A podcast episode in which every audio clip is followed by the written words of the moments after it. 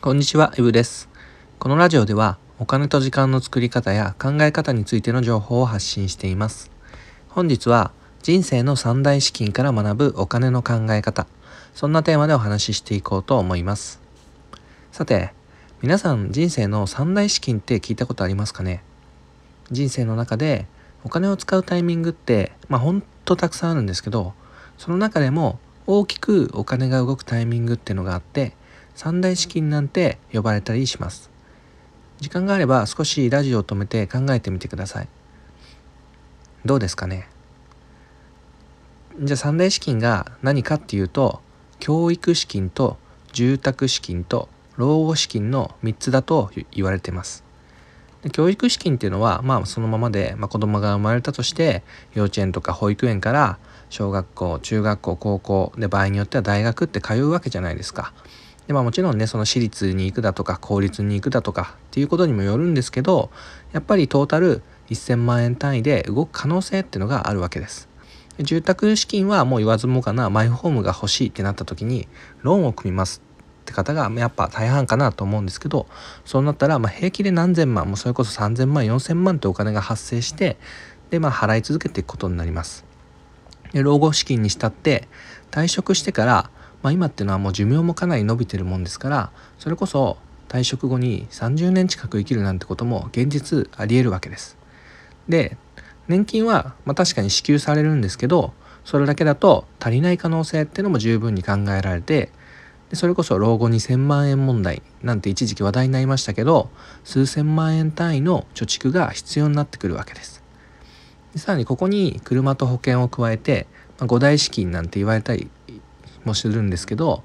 もちろん全部が全部全ての人に関係があるとは限らないんですけどどうですかね？将来自分がどのくらいお金が必要なのかってしっかり考えたことありますかね？で大切なのは、ま、3大資金がどうとか5大資金がどうっていうよりもどれだけ先を見越して事前に、ま、自分のお金について考えているのかってことだと思ってます。でそもそも何でその教育資金とか住宅資金とか老後資金っていうのが三大資金と呼ばれているのかってことなんですけどなんでだと思いますかね？でよくよく考えてみれば例えば食費だとか水道光熱費だって一生を通してみればそれこそ何千万円単位っていう金額で動いているわけです。ね、金額だけで言ったら三大資金に引けを取らないわけですよね。けれどこれらっていうのはまあ、毎日だったり毎月だったり支払いがあってでその毎日とか月々の支払いっていうのは、まあ、三大資金とかと比べれば大きくはなくてやっぱりある程度頭の中でも月々の支出なんてのを考えるわけですね。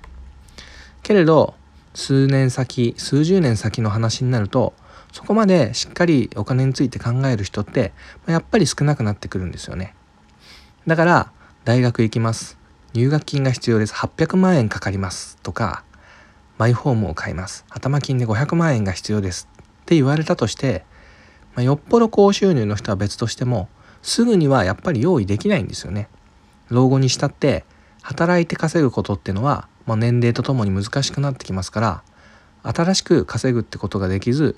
まあ、今ある資産から切り崩していくことになるわけです。で結局何が言いたいかっていうとこういった三大資産っていうのは、まあ、事前にそれを見据えて準備しておく必要があるってことです。今回の放送で伝えたいことは、まあ、自分がおじいちゃんおばあちゃんになるまでのお金の流れについてきちんと今のうちから考えておきましょうっていうことです。自分の今後の収入がどうなっていくのか、そしてどのくらいの支出が考えられるのか、でそのために何ができるのかっていうのを一度考えてみてください。事前の対策っていうのは早ければ早いほどいくらでもできます。でその時になって近くなって準備してなかっただとできることもやっぱり限られてきちゃうわけですよね。で時間さえあれば三大資金五大資金に対応する方法なんてもうほんと世の中無数にあるわけです。だからこそお金について学んで行動していくってことがとっても大切ででこれからも皆さんの生活に役に立つような情報を配信していきますので、まあ、今後ともお付き合いください。ということで本日は人生の三大資金から学ぶお金の考え方というテーマでお話しさせていただきました